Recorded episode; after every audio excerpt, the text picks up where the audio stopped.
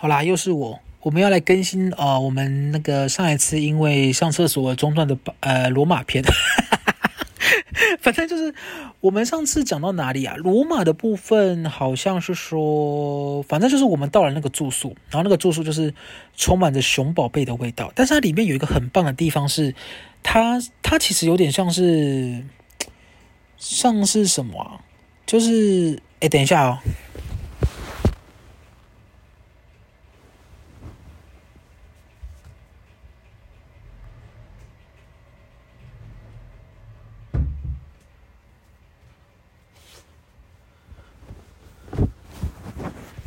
没事，吓死我了！因为我刚刚看到有个黑影跑过去，我以为是老鼠。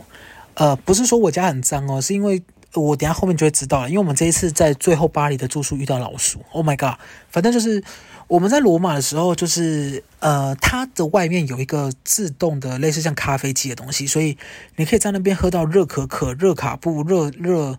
热的东西，就是你们记不记得我们之前在讲的时候，就是我们就是一直很想要有烫的东西。我们终于在罗马喝到了烫的东西，好不好？就是烫的东西，太赞了。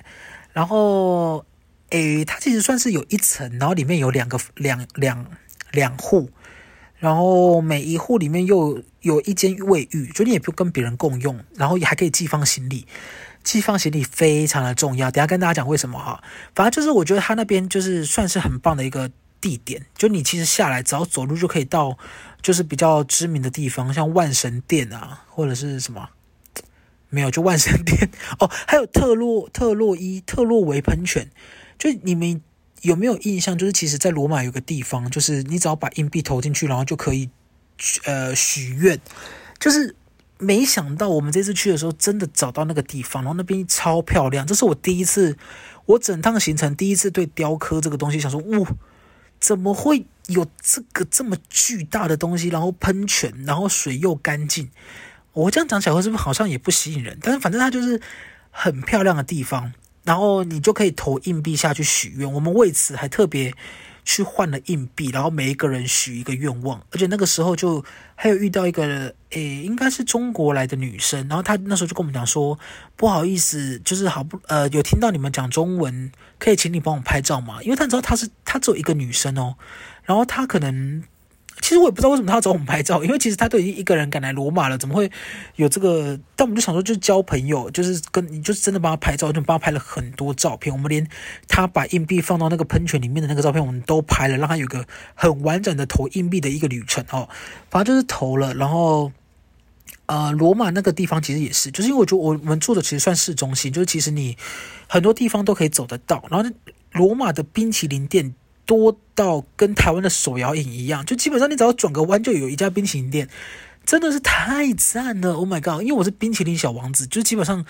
冰淇淋就是我爱不释口、爱不释手、爱爱爱爱很爱的东西啦。就是冰淇淋太赞了，就是罗马真的是 my love，但是就是很赞的一个地方，好不好？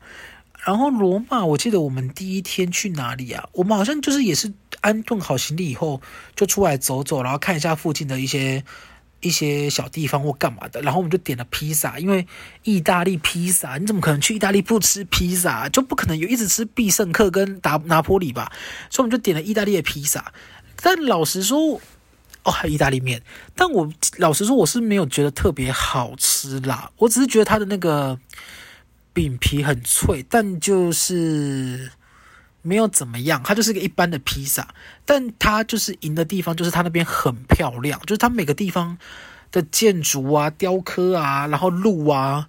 都很干净漂亮，然后你动不动就看到有人在打啵啊，打啵是不是很很老的用法？年轻人是不是不知道打啵是什么？就是接吻，就是有些人就会在可能窗边呐、啊，拿两个人拿一杯酒接吻，然后有个人就是真的是给我坐在地上拥吻这种，就你可以到处都可以看到这些。呃，非常相爱的人们，好不好？对，但我们就是在罗马的时候，就是也是延续了在巴黎的传统，基本上就是逛完两三个行程以后，就会回家躺着。哎，真的是废到不行。我们最常做的事情就是回家以后就是立刻躺在床上，然后也没有管什么，然后也真的是超废。但罗马有很，我有买到很多东西啊，我买到一些衣服啊，或者是一些裤子干嘛的。就是我虽然不是买精品的人，但是这种小东西或者是衣服、帽子，我就是我会一直买，一直买，一直买，好不好？一直买。但我觉得这一趟罗马的那个冰淇淋之旅，有一个我觉得最可惜的，就是我没有吃到它的百年老店，因为它的那个百年老店也是排一大堆人。对，但我我是觉得冰淇淋对我来说都差不多，没有特别怎么样，所以我们就放弃了百年老店之旅，好不好？这个应该是第一天还是第二天的行程？然后反正第三天罗马的时候，我们发生了一个 trouble，就是我们订了罗马竞技场的门票，然后那时候也是在哦，朋友好像不是在 Klook，他是一个一个另外一个叫什么什么 Guide Your Guide 哦，就是反正是也是另外一个类似像旅游网站的东西，然后。他就订了票，结果我们到那边以后发现，就是我们找不到带团的人，然后时间就过了。可是因为我们遇到一个很大的问题是，我们今天一定要进去罗马竞技场，为什么呢？因为我们隔天要去梵蒂冈，然后在隔天就要离开了，就第三天的时候，所以我们就那时候一直在找票，就是看能不能订去罗马竞技场的票，任何东西都可以。但因为那个时候我们找的时候，呃，上面是说。罗马竞技场现在一定要有导游带你才可以进去，就你不能自己买票。但后来看 FB 的社团，又有人说可以自己买，所以我也不知道怎么样。但反正我们找的时候是说不能自己买票，所以我们一直在找可以跟的团。在最后就是让我们找到了，可是我们那个诶，那个门票比我们原本买的那个门票贵了两三倍，然后我们朋友就很抱歉，就说是他的问题，干嘛干嘛。但我们后来就比较还好，因为我我真的我出去以后，我对钱的概念会丧失那个标准，就基本上我觉得能进去，然后大家开心就好，就钱回来再赚。所以我们那时候就订了这个门票以后，就进去罗马竞技场，然后罗马竞技场就是也是怎么讲啊？就是我可能把它想得太宏伟，但是它还是很宏伟，但是好像就没有真的非常的吃惊。可是因为它里面就是有很多那个时期的建筑啊、文物啊，还有一些有的没的，对，所以我也是推荐大家，就是如果你很喜欢看这个，你还是可以去看一下。因为我们隔天还有去那个古罗马广场跟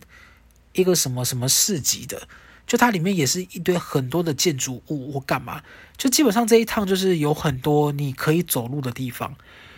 嗯，就它不不完全是一个逛街的行程啊。我我也没想到我这一趟会走这么多路，就是即便我们每天都吃很多高热量的东西，比如说披萨啊、面啊，而且他们那边的水便宜的水超难喝，然后酒比水贵，而且我们一直喝可乐、雪碧跟柳橙汁，所以基本上热量就是无止境一直在往上叠加，好不好啊？往上叠加。然后，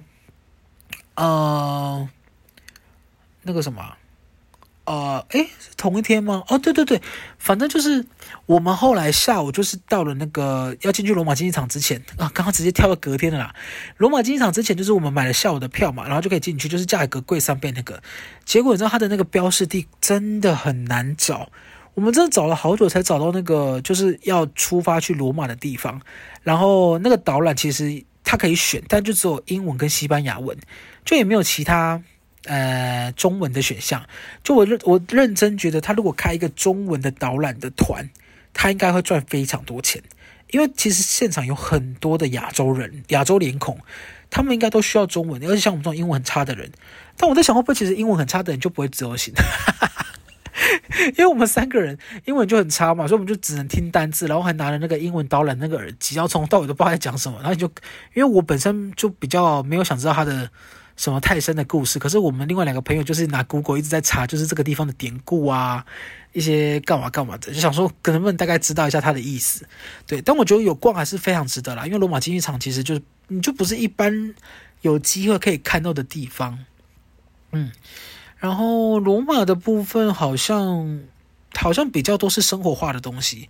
因为我自己觉得我在罗马就是非常非常的惬意，因为我们第二天吧，因为我我后来我不是有说我去罗马，诶，我有说吗？反正我就是我就去罗马楼下剪头发，然后有跟当地的那个啊、呃、小朋友玩，然后还有跟他那个老板的狗玩之类的。但剪头发我跟大家讲，真的非常的难，因为。我没有在国外剪过头发，更何况是罗马。然后因为真的太热，我真的受不了，我一定要去剪。就那个时候，反正我就剪头发，就真的是鸡同鸭讲。我就我就跟我就是用那个你知道通用语言，就是比手画脚跟声音。因为我那时候就是我我想要把我的头发的两侧打薄削短，然后上面的时候留短。然后我就跟那个老板说，呃，here，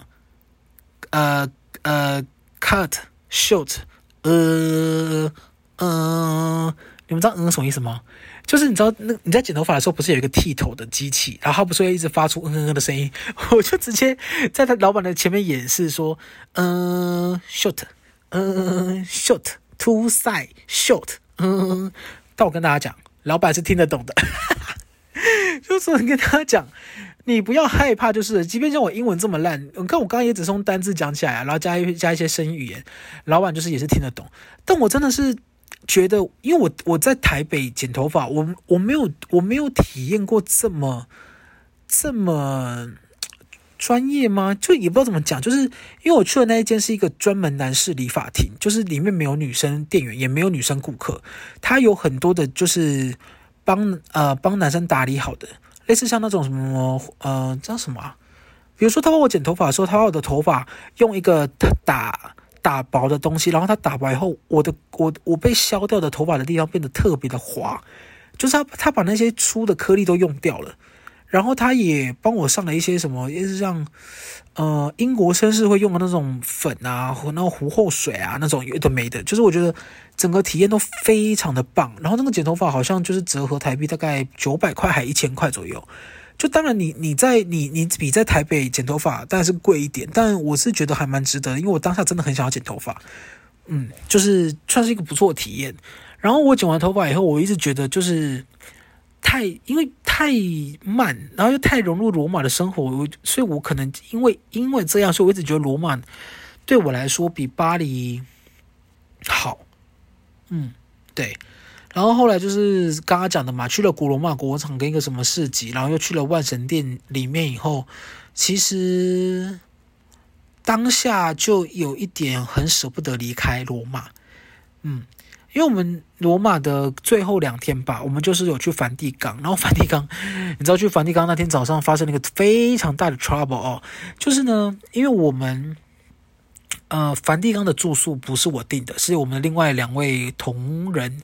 的其中一位订的，然后我那时候还在浴室里面洗澡，就是呃很棒啊，洗干净头发，呜凉爽。就我打开房门以后，我其中一个同事，哎朋友 A 说。那个，我们现在发生一个很大的问题，然后我想说，天哪，是笔电不见了还是什么不见了？他跟我说，我们少订一天住宿。哎，我真的吓歪！我当下听到的时候，我魂都飞了。就是因为少订一天住宿对我来说是一个非常非常非常大的问题，但是我不确定是不是因为在罗马真的太松了。我当时听到这件事的时候，也没有特别觉得怎么样。可是因为我们有个很实际的问题是说。我们因为少订一天住宿，然后当天房客就要立刻搬进来，房东也没有另外的房间，所以我们必须要把房间在呃，好像是十五分钟还是二十分钟收拾好，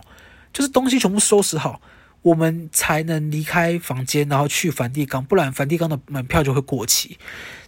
结果你猜怎么着？因为如果按照我以前的习惯，我就会直接放弃梵蒂冈，我就想说，天哪，我今天我我今天已经什么魂魄都飞了，因为我们呃。就是我我我们等于是还没找到住宿，然后就要去梵蒂冈，这对我来说是完全没办法接受的事情，因为我是属于行程都要排好，我才能安心去玩。结果现在不是，现在是我们要把行李收好，然后去梵蒂冈，然后还没有找到住宿，就你根本也不知道当天晚上要住哪里。然后这个是罗马的最后一天，隔天就要回巴黎了，就是一切都太可怕了。结果我们真的奇迹似的找到了。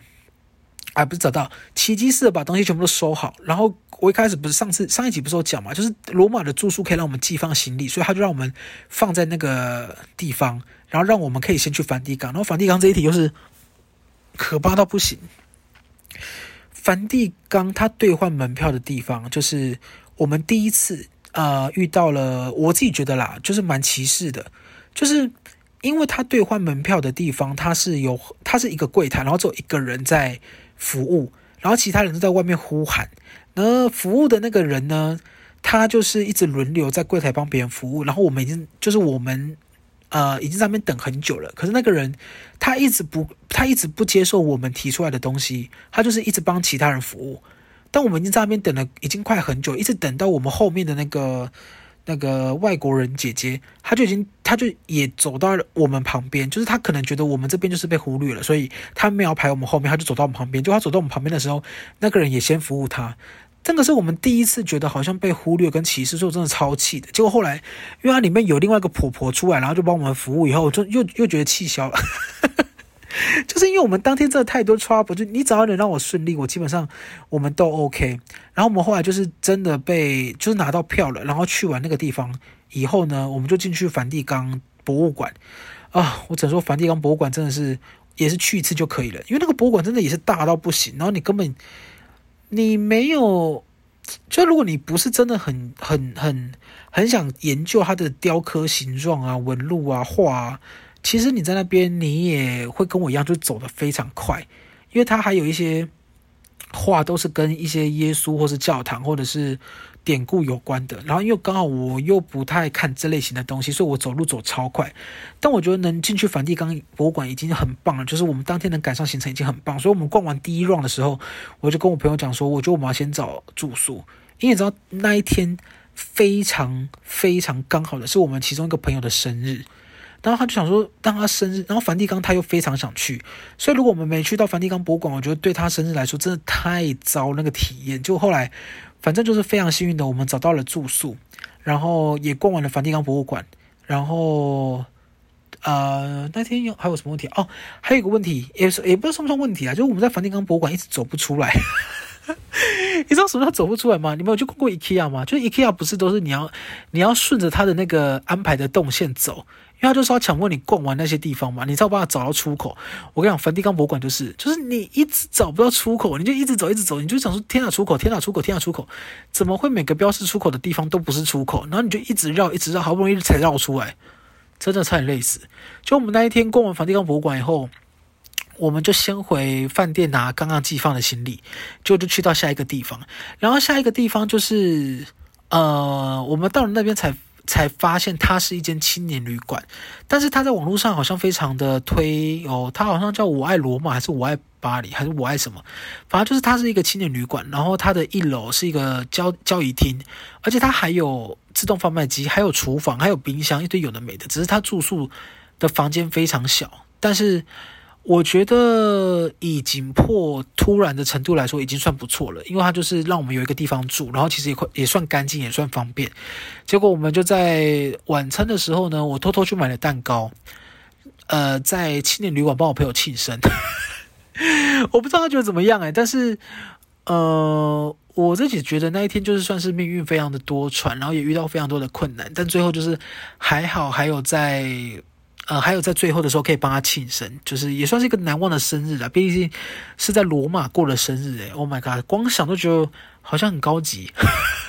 就是一个很粗俗的人讲出来的话。然后后来罗马玩，就是呃，我们第二次要坐的航空啊，刚刚忘了讲，我们从巴黎坐到米兰的时候呢，是搭一间算是他们的联航吧，叫叫易捷。然后搭易捷的时候，呃。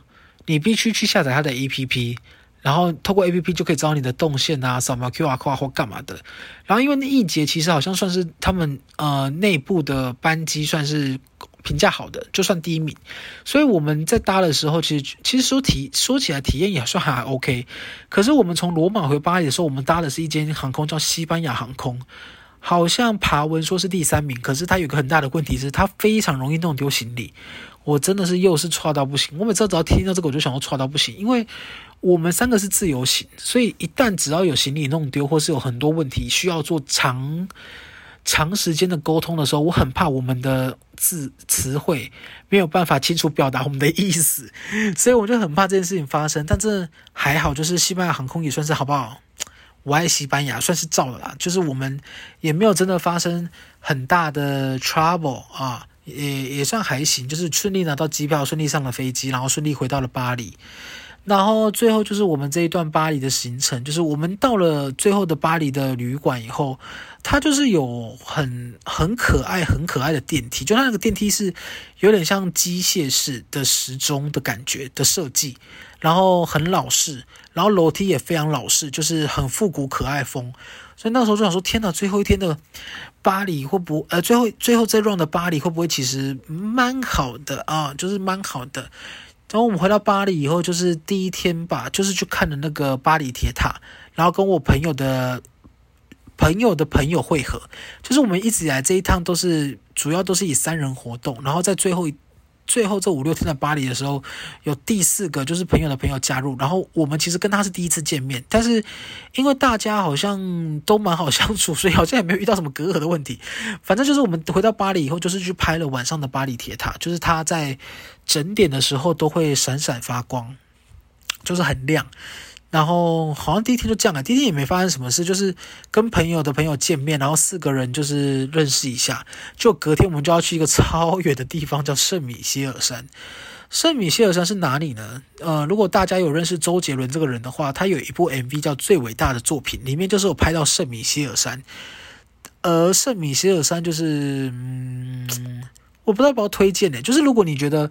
你可以搭很长的车程去的话，我可以，我觉得你可以去一次，但是你去一次就不会想再去第二次，因为它基本上我们来回的车程就要十个小时，什么意思？就是你开过去要五个小时，开回来要五个小时，可是我们真正待在那个地方大概就是两三个小时，嗯，就是我觉得看一次蛮值得的。可是因为我们去的时候。呃，水没有涨潮，所以没有像那个周杰伦 MV 一样，就是它有个倒影，它就是水是干枯的啊，跟我的灵感泉源一样啊，就是干枯的。但是就是如果你是要拍完美照，或者是逛一逛，我觉得还是蛮值得的。而且我们去的时候遇到一个。另外一个非常可爱的台湾人是女生，就是她那个时候说她是主动来跟我们搭讪，说她听到我们的讲话好像是台湾人，然后我们是就是是不是台湾人啊？是再来这里玩啊？干嘛的？然后她是一个新竹的工程师，女生哦，然后有男朋友。就是有男有男朋友，但是我们那时候就问他说，为什么你男朋友会让你自己来？他就说好像是不能请假干嘛，所以他最后就决定自己来。但我觉得圣米歇尔山里面的那个街道，就是因为它主要呃最主要那里面还是有点像修道院还是礼拜堂，但它里面的那些小店的那个小街，就是很像哈利波特里面那个买魔杖的那个街道啦。对，就是好像是这样。然后主要又是一直爬坡爬梯爬坡爬梯。真的是累到爆炸，好不好？累到爆炸。但是就是我们回程的时候，呃，因为我们其实这个是我们我们圣米歇尔山是有点类似跟团，就是他是在一个饭店的门口等，然后有一台车一起帮你送过去，然后再完了以后再一起送回来。但回来的时候，我就发生了一个我觉得很我觉得很委屈的一个插曲。虽然不是我们啦，是导游，就是因为我们那个时候回来的时候。导游虽然也没有讲说，呃，回来的时候你可以自己自己入座，就是我们通常习惯就是你去的时候坐哪，你回来就坐哪嘛。但基本上就是回来的时候有人坐到了别人的位置，然后导游在协调的时候，呃，有跟四个马来西亚人就是一直在沟通这个，但是因为那个那四个马来西亚人就是一直没有要让步，就是他们很坚持觉得。既然他们已经坐了位置，那就是坐了位置。可是因为有另外的两个人，就是他们觉得应该要坐原本的位置，所以导游就一直跟他们沟通。然后已经很可怕，已经都已经沟通到导游说：“我也不是你的妈妈，我也不是你爸爸，我也不是老师，就这一趟只是大家开心出来玩，所以我没有要逼你做什么，只是想跟你沟通。”但因为那四个马来西亚人真的太，他们太凶了，他们一直在跟导游讲说：“为什么我们要？我们不要啊？我们说我们为什么要？我们就回来就坐着啦。”就类似像这样，所以我自己觉得导游也蛮可怜的。所以我们下车的时候，我还跟导游说加油。今天非常谢谢他，就是我自己觉得导游真的很可怜，因为他一直承受很多情绪，而且那个时候导游其实是跟他们讲说，如果你们觉得换到原本的位置很麻烦的话，我们可以开放下面的空间，因为它是双层巴士，然后底下的空间其实超大，它是四个人一起的座位，你可以面对面，你就可以一起聊天，其实也没有不好，但是不知道为什么他们就不愿意换，但反正就是。最后结束的时候，我们就是又又回来，然后就跟那个新加坡啊，不是新加坡啦，新竹的那个女生，就是就是大概简单闲聊了以后，那个女生就问我们说，能不能跟我们一起拍照？因为她觉得我们很可爱。诶，她说的不是我说的哦，就是她觉得我们很可爱。因为我刚刚说我们就是已经认识了七八年的朋友，然后第一次来欧洲玩，然后她就是觉得我们可爱，问我们合照。就我跟你讲，大家合照完以后要怎么办？当然就是要要赖传照片啊！就我朋友就说，要不要开 AirDrop？直接断送掉换赖的机会！Oh my god，哪有在 AirDrop 的啦？真的没有在 AirDrop，而且我是这次去那个呃欧洲，我才学会自己开 AirDrop。我真的觉得我自己的资讯真的太落后了。但反正就是去完圣米歇尔山那天，就是真的太累，因为车程真的太太太太久。对，然后去完圣米歇尔山以后呢，隔天我们就去一个非常非常著名的景点，叫凡尔赛宫。但凡尔赛宫的那个它外面有很多金色的一些布置物跟装饰，很泰国。就是那个金，你也不能说它好看或怎样，它就是一个很泰国的金。然后里面就是不不免俗的，又是非常多的画作啊、雕刻啊，一些干嘛？就是我还是对我来说跟之前一样，但是我自己觉得是蛮漂亮的啦。就是大家也是可以去，也是说去了一下可以走一趟，只是说因为凡尔赛宫它是对于巴黎市中心来说比较算郊区，所以可能要思考一下交通吧。嗯。结果接下来呢，最后的两三天，我们就是进入了这一趟最最最最主要的消费，呃，消费消呃消费日，对，就是呃，我们这次因为呃托朋友的福，然后我们去了很多算是精品店，然后我这次也认识了非常多的精品。嗯、我想一下有什么哦，就是有很多精品都是我第一次。第一次，呃，第一次坐到他们店里面，我通常都是在门外等我朋友买精品，或是等他们买完，我们再去下一个景点汇合。就是我没有真的一次去过这么多精品店，然后坐在里面，然后用里面的咖啡啊，有的没的，因为他们有的还会就是问你要不要喝咖啡、喝水，然后会帮你准备好，然后还有柳橙汁干嘛的。然后我们就去逛了 YSL，YSL 吗？怎么听起来好像一个 YXL？然后 Celine、BV、LV、Gucci、Prada 这些，还有一开始讲那个 Low V，还 Low V 啊，就是很多精品店都是我第一次遇到。然后我其实我那个时候有点刷新我的三观，因为你知道那些精品店很多在巴黎的精品店都要排队。它跟米兰最大的差别就是，它米兰不用排，米兰就是你走进去跟逛专柜一样。可是巴黎的每一间店几乎都要排队，可能可是因为巴黎的品相又比较多，所以。很多人还是会选择在巴黎买，可是跟在这边跟大家讲一个退税小知识，就是你在意大利买的东西，你也可以在巴黎退税，不一定要在意大利机场退。所以如果是我的话，我建议如果你要去，或是下次我们会去，我们我们其实还是会在意大利买，不会在巴黎买，因为巴黎就是除了品相比较多以外，真的人太拽了，然后再加上就是要等待，真的太荒谬。你知道那个等待是你在外面先等个大概半小时到一小时，你好不容易。进去坐了以后，要再坐半小时到一小时才有人来服务你。可是他们看起来也不像是人手非常的繁忙哦，他就是有很多的一些接待人员在角落聊天，就是你也不太懂为什么他不来接待你，但是他们就在聊天，所以有点刷新我的三观的。第一个就是这个东西就已经很贵了，你好不容易排队进去以后，你还要买一个很贵的东西，人家还不屑你，真的是，应该我猜应该就是消费也不。不到吧？如果今天我消费额就是够高的话，我想他应该是不会到这么的无视我们，对。但反正我这一次就是除了买了一个 BV 的卡夹以外呢，我也买了一个 Celine 的卡夹，算是我人生第一次买的两个精品卡夹。然后我朋友也买了他们想要的一些包包啊，然后小包、大包跟一双鞋子，对，就是精品店的一个初体验，对。然后。我们那时候精品店的时候是，因为我以前一直觉得这个东西就只有贵，我看不懂它它好的地方在哪。因为我买东西基本上都是讲求实用，但我后来发现，就是当然在买的时候，你有一部分是被服务的体验，然后有一部分是那个东西看久了以后，好像是真的，好像会有一种魔力，会觉得很好看。你会不知道是不是是不是耳濡目染下，会觉得开始觉得好像。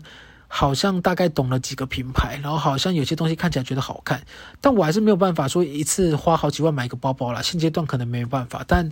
我自己觉得打开了另外一个、呃，对这个对这个精品业的认识好像也蛮好的。对，呃，还有什么？哦，对对对，然后我们这一我们买完第一第一天买完回去以后，就发现了一个。很可怕的东西，就是我们在巴黎的第一天吧，因为我们后来就整理房间回去以后，我的另外两个朋友就说他们有听到就是在撕东西的声音，然后我们就说他们那时候以为我在吃东西，他们就想说天哪，到底我有多会吃？都已经吃完晚餐，你还要回房间吃？我跟大家讲，真的不是我，你知道他们听到的是什么吗？是老鼠在撕破塑胶袋的声音，太可怕了。虽然我个人是不怕老鼠啦，只是说你想到你跟老鼠。不是桃鼠，你跟老鼠住在同一个地方，你还是会想说，就是呃，好像没关系耶，就这种。然后我在买完精品的那个第一天晚上的时候，我也听到声音了，各位。呃，我听到的是很清楚的那个，都是有东西在咬我塑胶袋的声音，然后是在我房间里面。我那个时候一开始也以为是有人在厨房，就是干嘛要拿东西或干嘛，结果后来抬头一看，发现啊、老鼠在啃我，啃哦，是啃东西的啃，它在啃我放在地上的那个塑胶袋的巧克力。嗯，而且我清清楚楚看到它，它是一只非常 tiny 的 Mickey Mouse。然后是咖啡色的，就是其实也不是下水下下水沟那样啦，就是它其实就咖啡色的。而且我们跟我们朋友讲的时候，就是我们朋友的朋友，他说他们上次也有发生过类似的问题，然后那个房东跟他说，This is Paris，就是什么意思？这是巴黎耶，这是巴黎，有老鼠有什么好？后来想说，嗯，什么意思啊？有巴黎跟老鼠，什么意思？就想说什么意思啊？所以巴黎就可以有老鼠，但反正就是我们后来发现有老鼠真真鼠真的老鼠在那边以后，真的是我们我们就一直祈祷拜托他，就是不要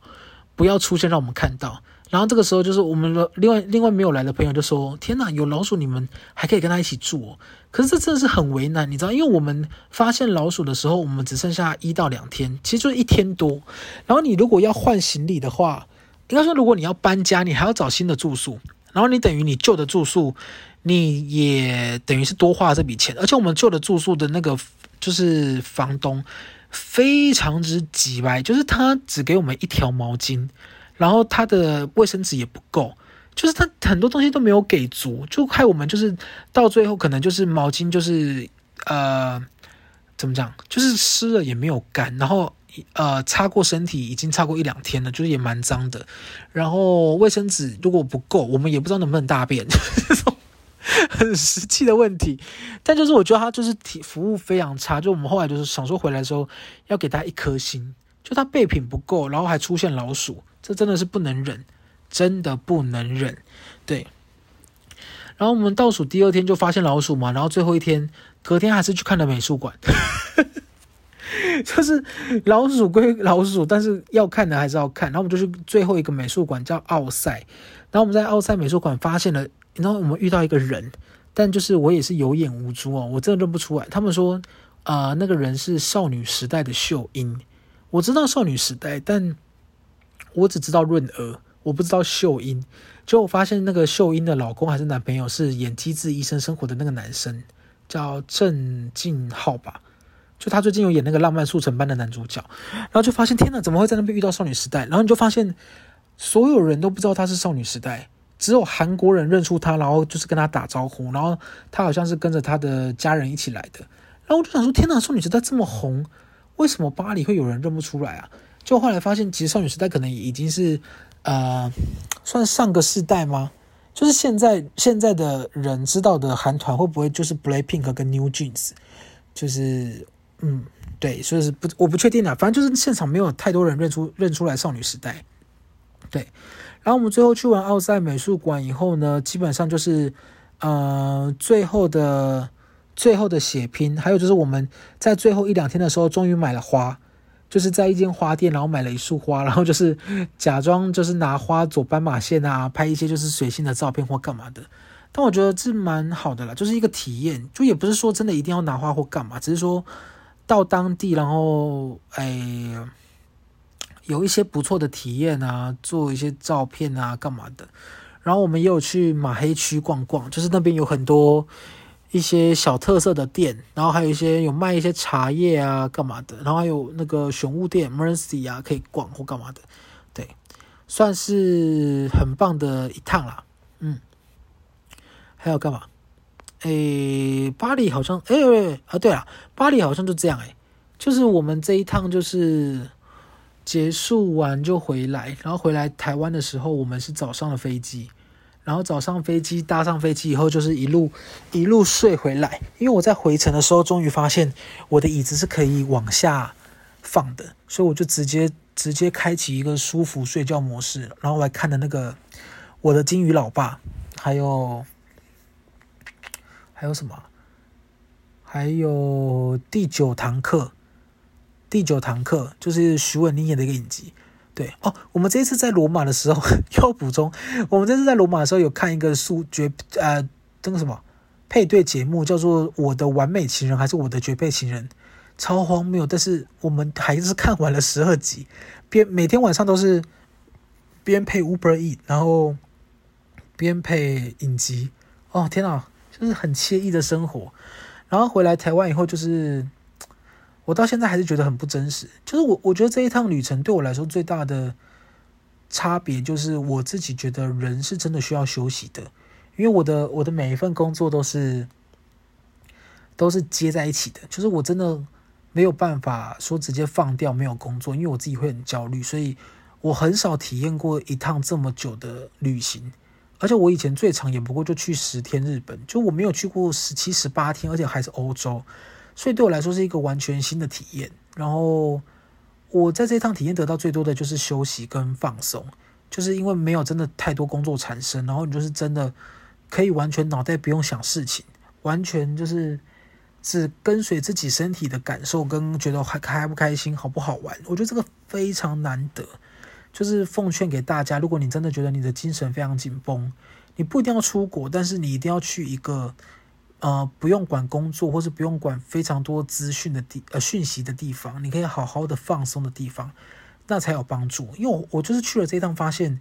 我以前的放假根本不算放假，因为我之前是比如说出国，我还是会带着电脑，然后或者是还是会一直用赖回讯息的。结果这一趟去欧洲，就是真的很感谢，就是同事很帮忙，然后嗯，很多东西都有处理到很好，所以导致我不用一直回讯息。我觉得这个是我觉得最大最大最大很感谢的地方，也是非常帮助的地方。然后，呃，我觉得我们这趟自由行算很幸运，就是真的没有遇到真的很可怕的人，或是遇到很可怕的事件。然后刚好机票也都可以，诶，就是也没有行李不见或干嘛，所以我真的很幸运。但我自己觉得，如果你真的要再去一次的话，如果是那种真的语言不通或是很复杂的地方，我觉得还是跟团比较好。但跟团就会失去了很多东西，因为我们这一趟，呃，我们那个时候在排海关进去的时候，我们的前面就是，哎，前面跟后面都是旅行团，我还记得后面好像是可乐旅游。结果我们在听那个导游就是在讲他的呃行程的时候就很硬，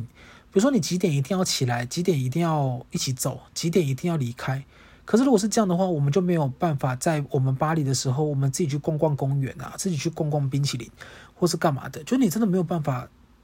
在那边体验当地的生活跟当地的节奏。我觉得这个是跟着旅行团最大最大可惜的地方。可是如果今天真的到一个很复杂的地方，可能还是跟旅行团比较好啦。就是看看你的选择。对，我觉得我们已经算是非常幸运了。然后 Google 翻译也算是挺好的。嗯，哦，然后还有人问我这一次的那个呃网络，我是在网络上订了一个叫做欧神卡还是欧游卡。的东西就是它是一个 SIM 卡，然后它是支支援全世界，好不好？我听起来是很夸张，但是它就是呃，当然它有几它有几个国家是没有支援，你说它支援的范围很广。我从欧洲，哎，我从法国到意大利都是直接用那个 SIM 卡，它就是直接你重开机或是重开漫游，它就会直接转换。然后我甚至因为我有多买一天，以防万一，他到台湾以后还可以用。我还没有换回我原本的信卡，我就是用那张卡还可以用。就是我觉得它是一个非常厉害的卡，可是因为它稍微偏贵一点，就是它二十天还是八天啊，台币要四千块左右。对，相比你直接用手机的一个什么方案，好像来得更贵，可是又比你手机开漫游便宜。因为我台湾大哥大开，好像我记得开下来也是要一一两万块哦。就二十天的话，所以就参给大家参考啦。因为有人问我说，为什么我在那个、呃、那个什么，为什么在国外的时候讯息非常的流通？对，因为我我我在国外的时候还是会用 IG 跟大家聊天，所以我讯息也是打得非常快。但我就是用了一个叫欧神卡的东西啦，就是推荐给大家参考，就是你可以去找一下。好，我看吧，我们这一次就是认真录好不好？没有食言，我们就是一口气把我们的呃这一趟的旅程一起录完。对，也是久违的更新啦。嗯，然后这三集应该是同时间会一起上线，也推荐给大家，希望大家有空的时候可以去放松一下好不好？然后旅伴很重要，就这三集也没什么重点，只是跟大家讲，就是我出国玩遇到的一些事情，然后我觉得。很很很支持大家可以去放松一下对。期待下礼拜更新大家晚安拜拜。